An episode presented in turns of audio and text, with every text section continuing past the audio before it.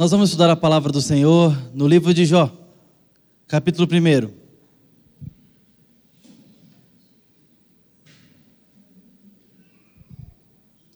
Seguindo os primeiros versos, nós vamos ler até o verso de número 12, primeiramente. Jó 1, a partir do primeiro verso.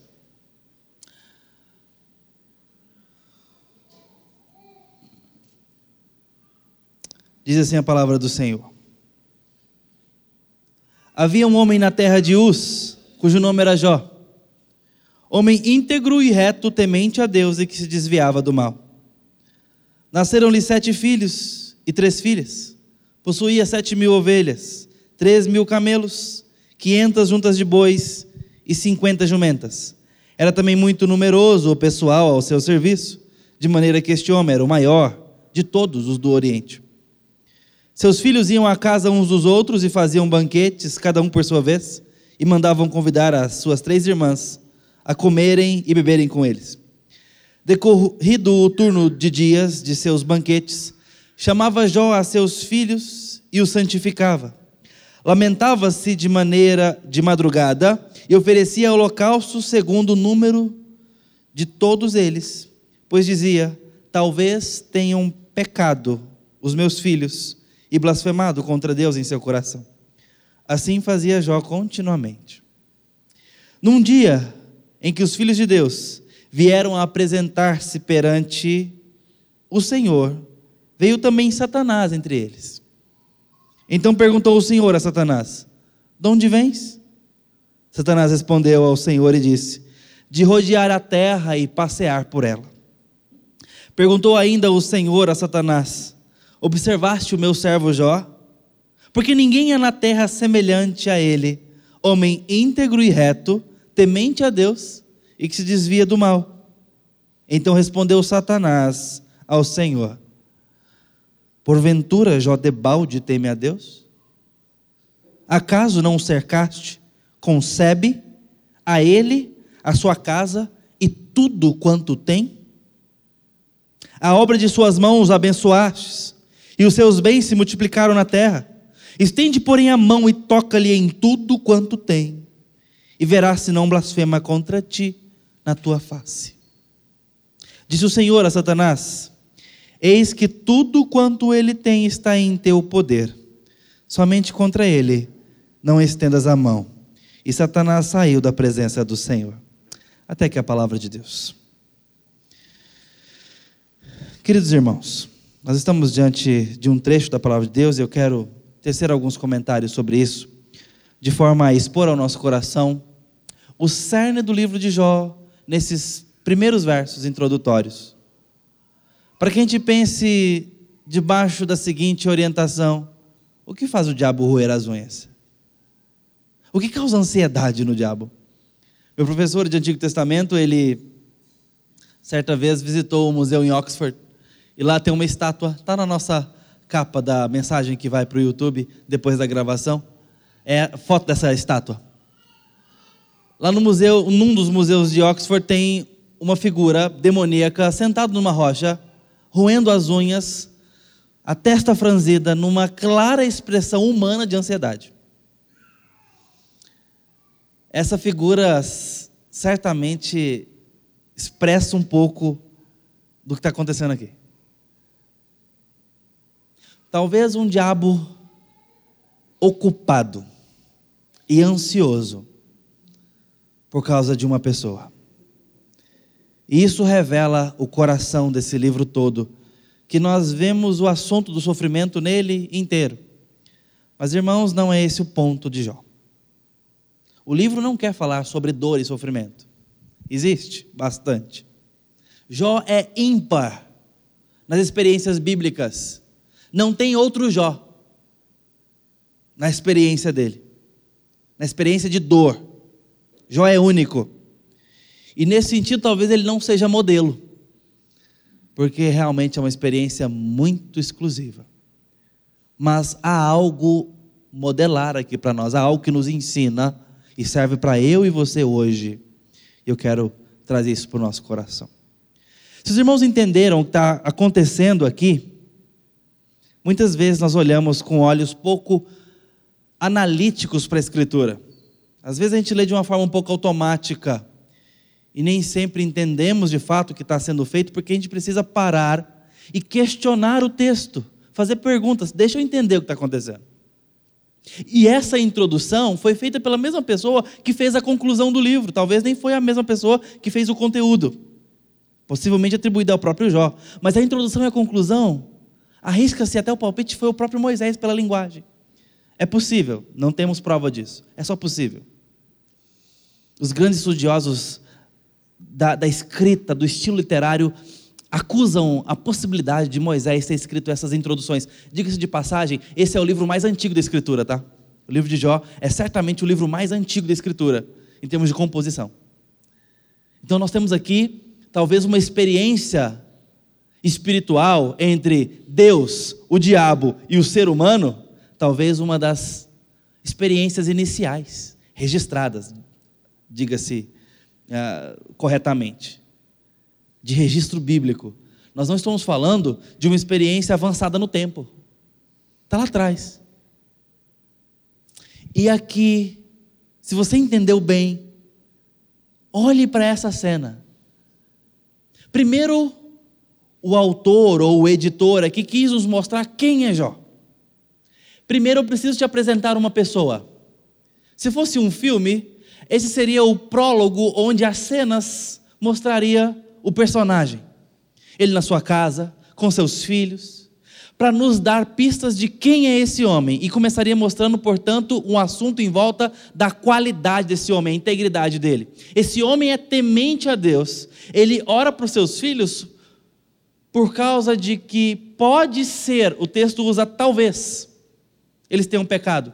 Então Jó zela pelos seus filhos a ponto de, vai que eles no seu interior pecaram, então eu vou aqui oferecer um sacrifício, eu vou orar por eles, eu vou interceder aqui para que Deus os perdoe.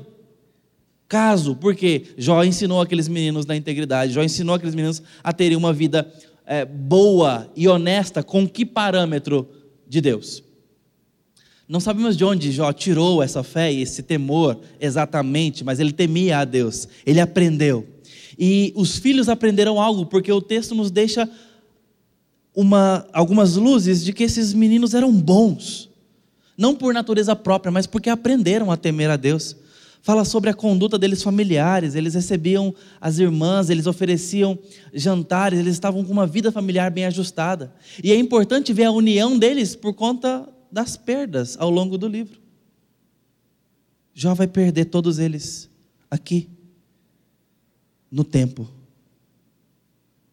A casa cai, esses meninos morrem. A saga de dor e de sofrimento de Jó passa pela morte dos filhos. Dez filhos. Mas o texto quer nos mostrar, antes de mais nada, quem é Jó.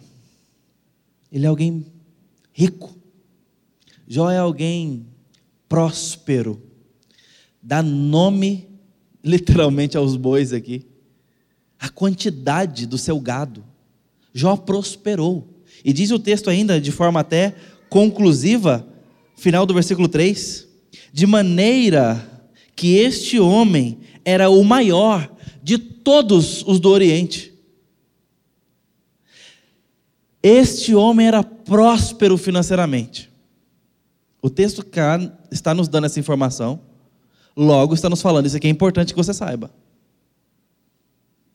Na curadoria dos fatos, o autor, inspirado pelo Espírito Santo, entendeu que isso era importante. Saiba disso. Esse homem é bom, de acordo com Deus, esse homem é justo, é reto, íntegro, se desvia do mal, diz o texto, ele aprendeu a se desviar do mal. A primeira coisa que o texto diz sobre ele que Deus mesmo repete daqui a pouco, e que era próspero. Esse é o currículo de Jó. Muito bem, essa é a primeira cena. O segundo ato, agora já é um ato espiritual, no mundo espiritual. A partir do versículo 6. Se você perceber na sua Bíblia, provavelmente, a primeira letra do versículo 6 começa em negrito, que é uma letra um pouquinho mais escura um pouquinho mais espessa. Isso significa que nós temos aqui uma quebra de parágrafo. Mudamos aqui talvez a perícope, que significa a unidade de leitura. Tem um texto aqui, talvez uma nova cena numa literatura narrativa como essa. E o que, que essa nova cena abre para nós? Outro cenário. Num certo dia em que os filhos de Deus, anjos, foram se apresentar a Deus, Satanás também foi. Perceberam a cena? Às vezes a gente passa por isso aqui como quem está lendo um censo de números. Irmãos, para tudo. Olha esse versículo. Num dia, uma ocasião, portanto, arrisco dizer, talvez até cronológica, em que os filhos de Deus vieram apresentar-se perante o Senhor, veio Satanás entre eles. Isso aqui tem um jeito literário, querendo me dizer, sobre algo muito formal. Uma apresentação de prestação de contas, porque o diálogo que o autor vai nos mostrar em seguida entre Deus e o diabo diz respeito a uma prestação de contas onde a autoridade questiona e o ser inferior presta contas. É isso que está acontecendo. Os irmãos já pararam para prestar atenção nessa cena? Gente, aqui não envolveu interpretação, não envolveu é, hebraico, bíblico, não envolveu nada disso. Nós só estamos olhando para o texto e o lendo na nossa boa língua portuguesa, mas observando o texto como quem quer ver o que de fato a Bíblia está falando. E nós já vamos começando a ficar impressionados com uma cena muito inusitada. Nós não vemos cena semelhante no restante da Escritura. Você não vai ver isso repetir. Não é que não aconteça, mas que mas é porque os alvos da Escritura com esse texto são exclusivos para esse texto. E essa cena é importante para esse alvo. Outros textos da Escritura terão outros alvos e farão sua proposta dentro do seu próprio meio histórico literário. Aqui, esse é o caso. Ele quer nos mostrar que anjos prestam contas a Deus, talvez até regularmente, e que o diabo, pelo menos nessa ocasião, também teve que prestar contas. E Satanás foi entre eles. O narrador quer nos mostrar que isso está acontecendo e que isso é uma realidade. Mas ele não mostra os anjos prestando conta, porque isso não é relevante para o alvo do livro. O livro tem uma proposta. E é muito importante que os irmãos entendam isso, porque toda a escritura é inspirada e é útil para, lembra o que o apóstolo fala? Útil para. A palavra de Deus tem utilidade, tem proveito espiritual, ela tem um propósito. E quando ele fala toda a escritura, ele está falando da coletânea de livros e de textos. Cada salmo tem uma proposição para tratar o homem caído e o levá-lo para Deus.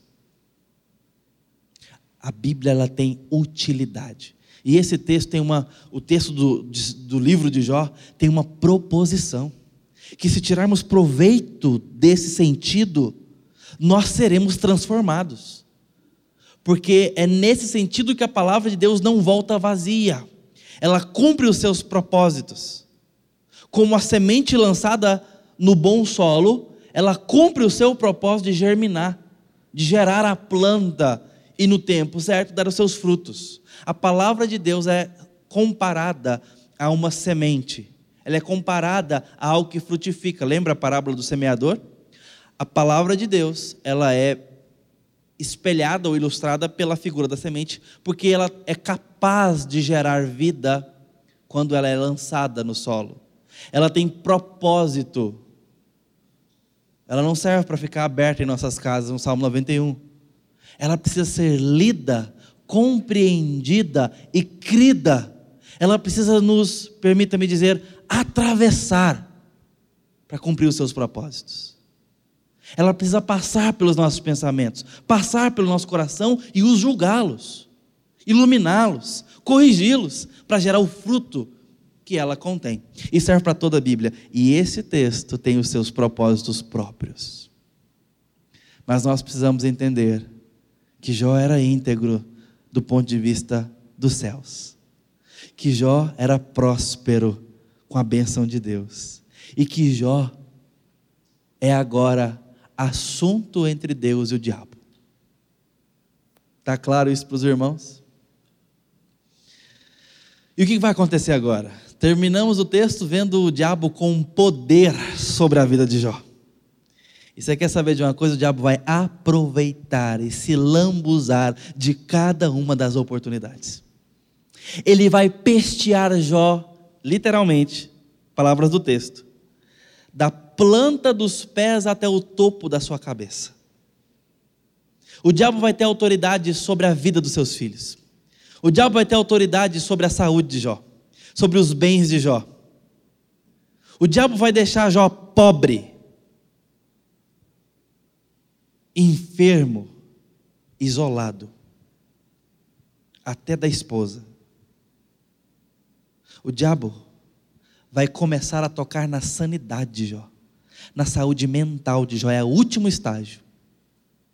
É o último estágio. E é onde Jó começa a questionar a Deus. A paciência de Jó foi até a sua sanidade. Se os irmãos lerem o restante dos 42 capítulos, vão perceber isso. É assim que nós terminamos aqui no versículo 12. Disse Deus a Satanás: Eis que tudo quanto ele tem está em teu poder, só não toca nele. Vai ter uma segunda cena dessa, meus irmãos, onde Deus permite ao diabo tocar na vida física de Jó, mas não permite tirar a vida dele. Tem uma segunda cena dessa de prestação de contas, por isso que eu estou dizendo que isso aqui provavelmente é algo regular. Essa é a cena geral. A gente precisa fazer isso com a Escritura.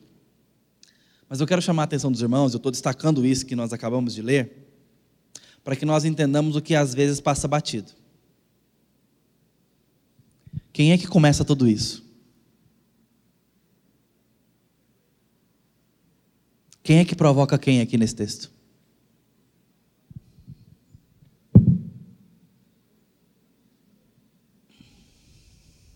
Os anjos, incluindo Satanás, estão prestando contas ali, convocados. Talvez num silêncio serviçal, diante de uma figura de grande autoridade. E esse poderoso diz o seguinte para o diabo. Versículo 7. De onde vens? Satanás responde: De rodear a terra e passear por ela. O que, que tem de específico nessa resposta do diabo? Nada. Só mostra que o diabo está ocupado da terra e em movimento. Ele não está parado e nem lamentando. Ele está em atividade e exercício se movimentando com os seus propósitos. O acusador. Está claro para nós. Mas aí chega o versículo 8, meus irmãos, e a coisa começa a ficar bem complexa. Deus diz assim: Observou meu servo Jó? Porque não há ninguém na terra que você anda semelhante a ele. Homem íntegro e reto, temente a Deus e que se desvia do mal. Quem está dando esse currículo é Deus. Essa é a opinião de Deus sobre Jó. E Deus está dizendo: Ei, você viu Jó? Ô diabo, você viu Jó? que, que você achou? Arretado, né? Ele é bom. E quer saber de uma coisa? Ele é reto. Ele é íntegro. E sabe as suas artimanhas e ciladas malignas? Ele aprendeu a discerni-las e se desviar do seu caminho. Ei, diabo, viu o meu servo Jó? O meu Jó? Quem está provocando quem aqui, gente?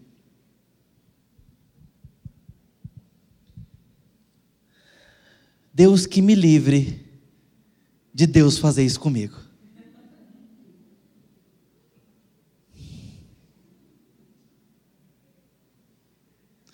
Deus está puxando a língua do diabo para cima de Jó. Os olhos, a atenção e as garras. É como que você tem um bom amigo, irmão de igreja. E você tem a oportunidade de conversar com o diabo. Encontrei o diabo, indo buscar água de madrugada. É a hora que aparece.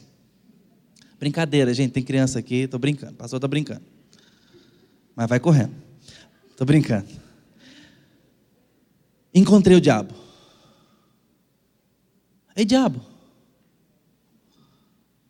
Sabe o irmão fulano? Você é crente. Ali é crente. empresa justa, paga salário justo, paga imposto, e o cara está enriquecendo. Generoso, fiel na igreja, missionário, prega a palavra de Deus dentro de casa, dentro da empresa. Você viu? Vai lá ver. Ei, que amigo é esse, hein? O diabo a gente resiste, gente. A gente não fica de papo. Muito menos dá microfone na igreja, tá? Mas Deus conversa com o diabo. Aqui a postura é de autoridade, então tá tudo certo. E lança luz para o seu servo, seu filho. Viu meu servo Jó? Irmão, você já tinha reparado essa narrativa com essa atenção? É o que está acontecendo aqui. Por que, que Deus faria uma coisa dessa?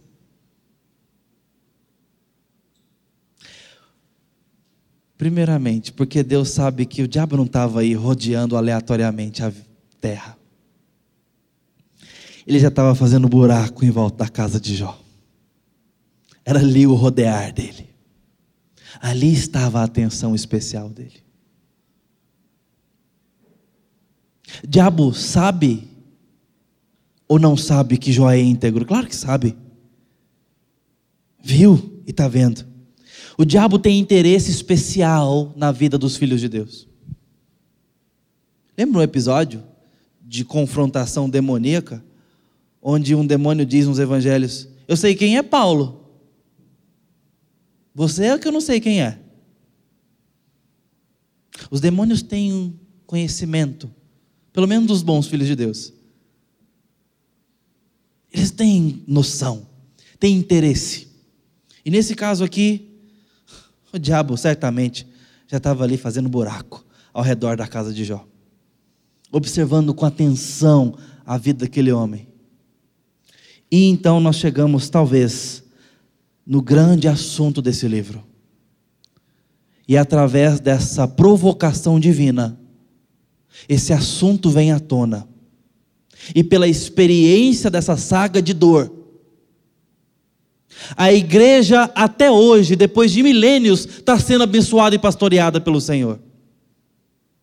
Motivação é o assunto desse livro.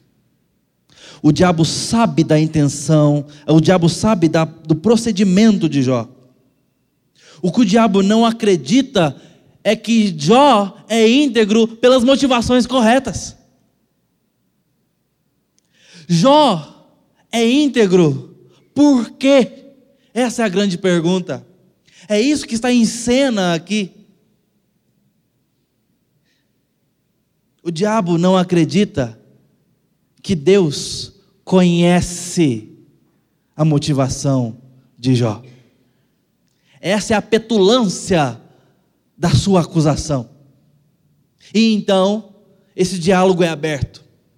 O desafio é lançado. Porque o diabo faz uma primeira proposta ou proposição. O diabo tem uma tese aqui, na verdade ele tem várias, pelo menos quatro. Esta é a principal delas porque as outras são decorrentes desse tema, a barganha. Então o diabo disse, versículo 9: Então respondeu Satanás ao Senhor: Porventura Jó debalde teme a Deus? A palavra debalde certamente é uma palavra em desuso na nossa língua portuguesa, e ela poderia muito bem ser é, traduzida ou substituída pela seguinte expressão: sem razão, sem propósito. Tá? Jó teme ao Senhor por qualquer razão? Esse é o debalde do diabo. Ele não tem um motivo por trás disso. E aqui o diabo começa a mostrar a sua, sua proposição, sua tese. Que não é possível homens temerem a Deus se não forem abençoados materialmente. Sem a retribuição financeira e material, não é possível ter integridade legítima. Essa é a acusação e a tese do diabo. E sabe o que é pior? É que o diabo não é bobo. Ele sabe do que está falando. Sua acusação e tese não é inocente, não é vazia. Este ser que já foi perfeito e anda agora rodeando e passeando pela terra, observa a humanidade há tempos, mesmo aqui, com interesse particular desde o primeiro homem que pisou na terra. Essa é a especialidade de Satanás. O acusador de quê ou de quem? Do ser humano. Esse é o seu foco central. E ele tem essa proposição com razão. Sua tese não é debalde. Acaso Jó teme ao Senhor por qualquer razão? O que, que o diabo está perguntando? Ele explica. Acaso não o cercaste, concebe a ele, a sua casa e tudo quanto ele tem? Não abençoaste a obra de suas mãos? Não se multiplicaram na terra os seus bens? O Senhor abençoou o Jó completamente. O Senhor colocou uma cerca ao redor dele. O Senhor fez prosperar tudo que esse homem fez, todo o negócio, a família, a conta bancária, tudo. O Senhor cercou o Jó. Claro que ele teme, claro que ele adora. Aí ficou fácil. Aí é muito mole adorar ao Senhor assim. A provocação ao diabo trouxe à tona o assunto da motivação. E para o diabo, a motivação de Jó é corrupta, é barganhosa. Ao provocar o diabo dessa maneira, Deus criou uma experiência de aprendizagem que há e já tem feito de orientar o coração de gerações, desafiando o povo de Deus a pesar suas motivações com mais seriedade, com mais seriedade diante de Deus e dos homens e do diabo.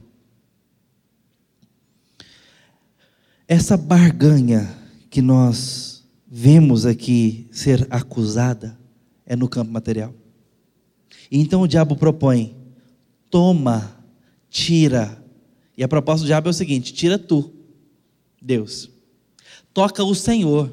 O diabo não quer estar ali como responsável disso. Aliás, ele não quer ser responsável na sua vida por nada. O diabo não ostenta a obra maligna na sua vida.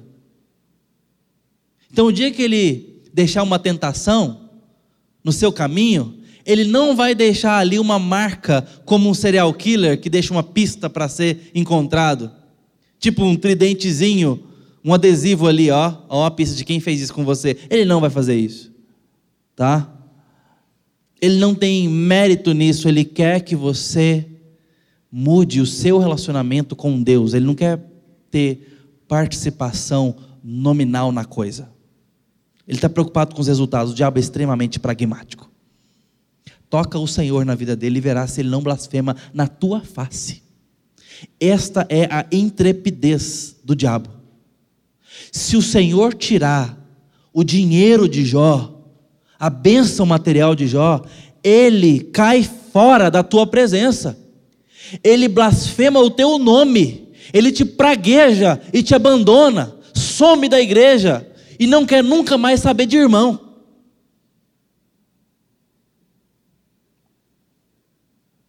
Essa é a proposição do diabo. E o pior, o diabo sabe do que está falando. Só que o diabo está equivocado. Ele acha que Jó está usando a Deus. Que Jó está numa troca com Deus para proteger o seu patrimônio. Então, o diabo está oferecendo a Deus uma oportunidade para que Deus veja o que ele está vendo. Com esta proposição, Deus agora vai perceber quem é Jó vai então descobrir quem é Jó. Que a sua motivação é de barganha. O diabo então está entendendo que Jó é mal na sua intenção e que Deus é ignorante. O bichinho atrevido. Mas ele tem motivo para fazer isso. E nessa prova toda que vai se desencadear aqui, o diabo não tem nada a perder. O que, que entra em jogo a partir daqui? Deus e Jó. Eles serão afetados pela prova. Porque Deus poderia conhecer que Jó não é de verdade, e Jó poderia perder aquilo que sustenta a sua piedade. E o diabo nessa história toda? O que, que ele perde? O diabo só propõe a pena. Mas não se esqueça: quem provocou quem? É Deus que tem o tabuleiro. E as peças são dele. Não se esqueça disso. Nós vivemos no mundo de Deus. E como o diabo, o, o diabo não, Lutero diz, até o diabo é o diabo de Deus. Nós estamos vivendo no universo dele.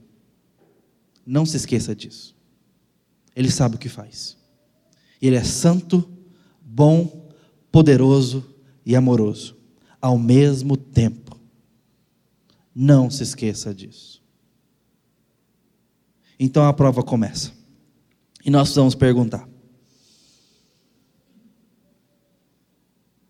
Deus precisava conhecer a verdadeira motivação de Jó? Não, porque Deus já sabe. O diabo tem dúvidas? Não, ele tem certeza. E o próprio Jó? Bom, Deus mesmo diz que, capítulo 2, versículo 3, eu concordei em prová-lo, mesmo sabia que não havia razão para isso. Não havia coisa nenhuma na vida de Jó que justificasse a prova que ele vai passar. Deus fala isso. Que o diabo incitou contra Jó, mesmo não tendo motivo para isso, razão. Então, por que que Deus fez esse essa prova na vida de Jó e por duas vezes? Capítulo 2 tem outra, tá? Por que, que permitiu que Satanás afligisse com tumores malignos dos pés à cabeça? O que fazia Satanás roer as unhas? Acredito que nossa televisão está dando volume aqui em cima, tá? Se alguém puder olhar para nós. Muito bem. Era desconfiar que Jó podia estar sendo íntegro pela motivação certa. Ele sabia que não. Mas e se fosse? E se Jó obedecesse a Deus a despeito da sua bênção material? Pode alguém amar a Deus além dos seus bens? Pode alguém amar a Deus além da sua própria saúde? Pode alguém amar a Deus além dos seus filhos?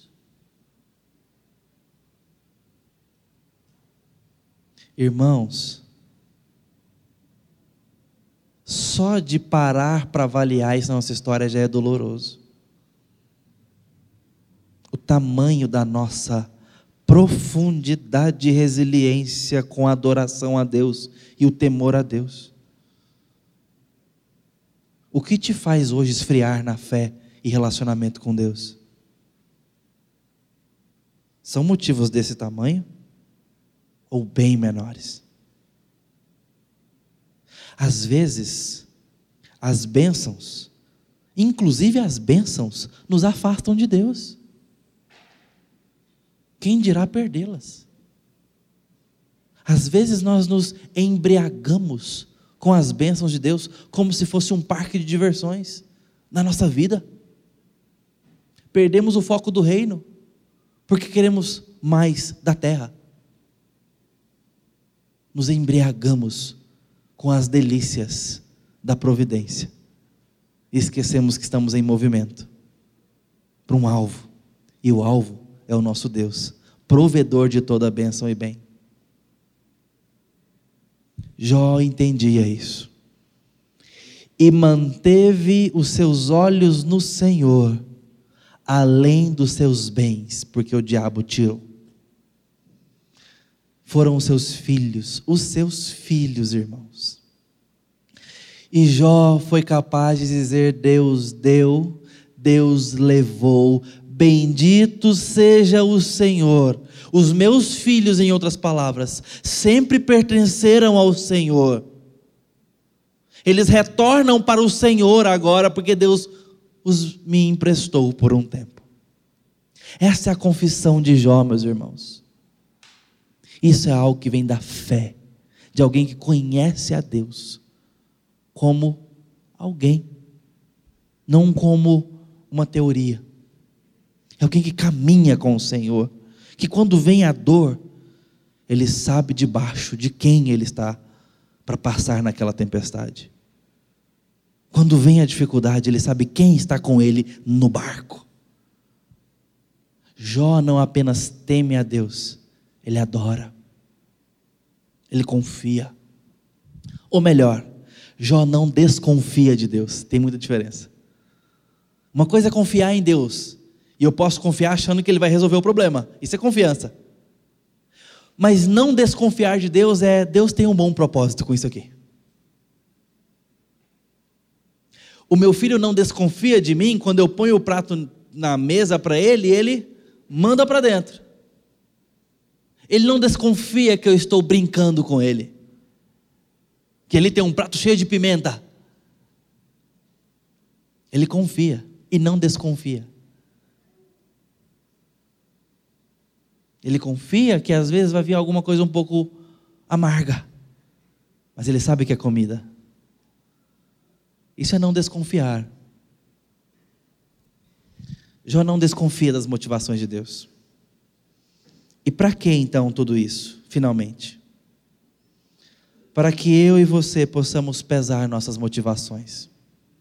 Para que outros irmãos possam ver a história de Jó e olharem para Deus avaliando as suas motivações, sabendo que o diabo também está querendo saber delas. E levantando acusações e ciladas para que as suas motivações falhem. Esse texto nos ensina, portanto, que o interesse do diabo em nossas vidas é real. Mas o interesse deles, dele, não é tirar você da integridade.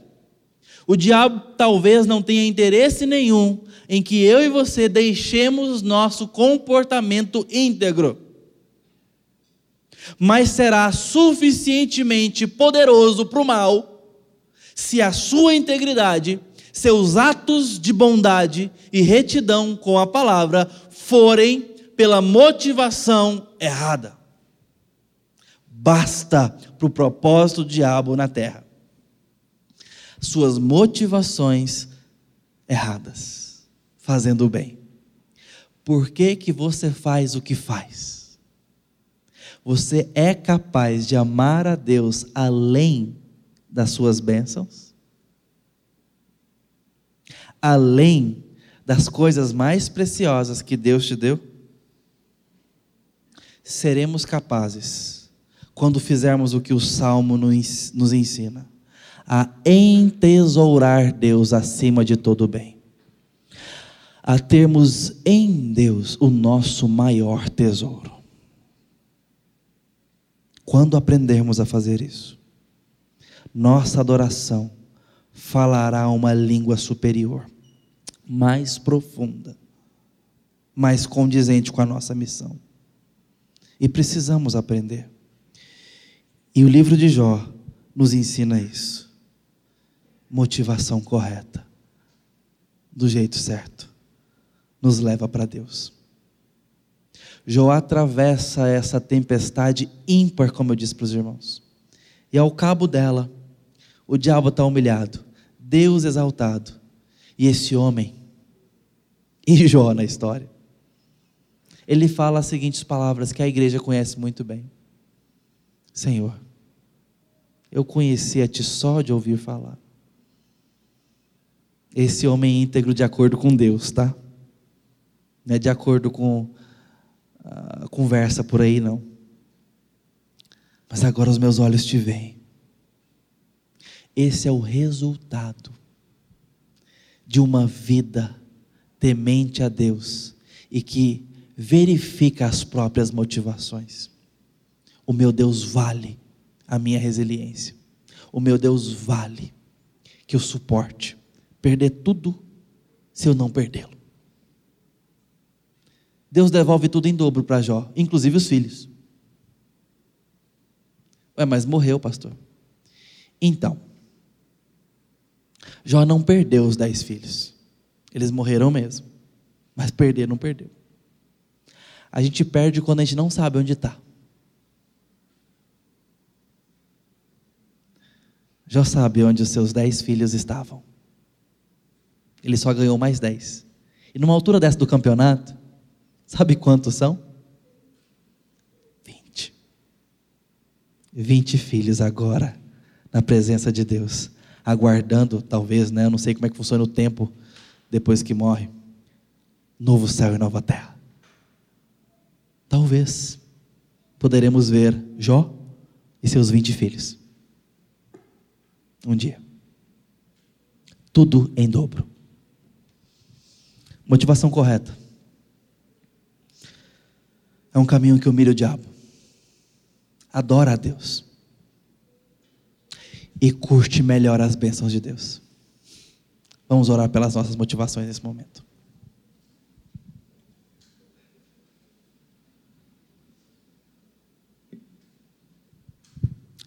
Ó oh Deus bendito, apura o nosso coração. verifica os nossos desígnios internos. Julga o Senhor nossas motivações, papai. Mas com misericórdia e graça em Jesus Cristo nos perdoe.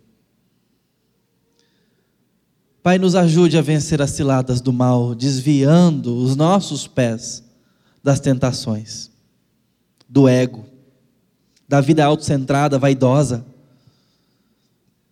Pai, nos ajuda a olhar pelas bênçãos materiais como bênçãos que refletem aspectos do teu cuidado, mas nos livre de nos afundarmos nisso. Pai, nos dê a bênção de sermos pessoas que olham para o Senhor e encontram no Senhor nosso maior tesouro. Pai, nos ajude a ser mais parecidos com Jó nessa experiência sabendo que somos tão frágeis diante do que ele passou.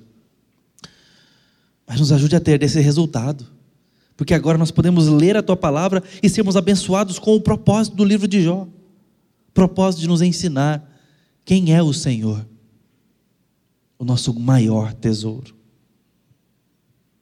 Se perdermos tudo e não perdermos a nossa fé, estaremos ricos e abençoados. Ó Deus, assim nos ajude e ajude esse rebanho. Em nome de Cristo Jesus. Amém.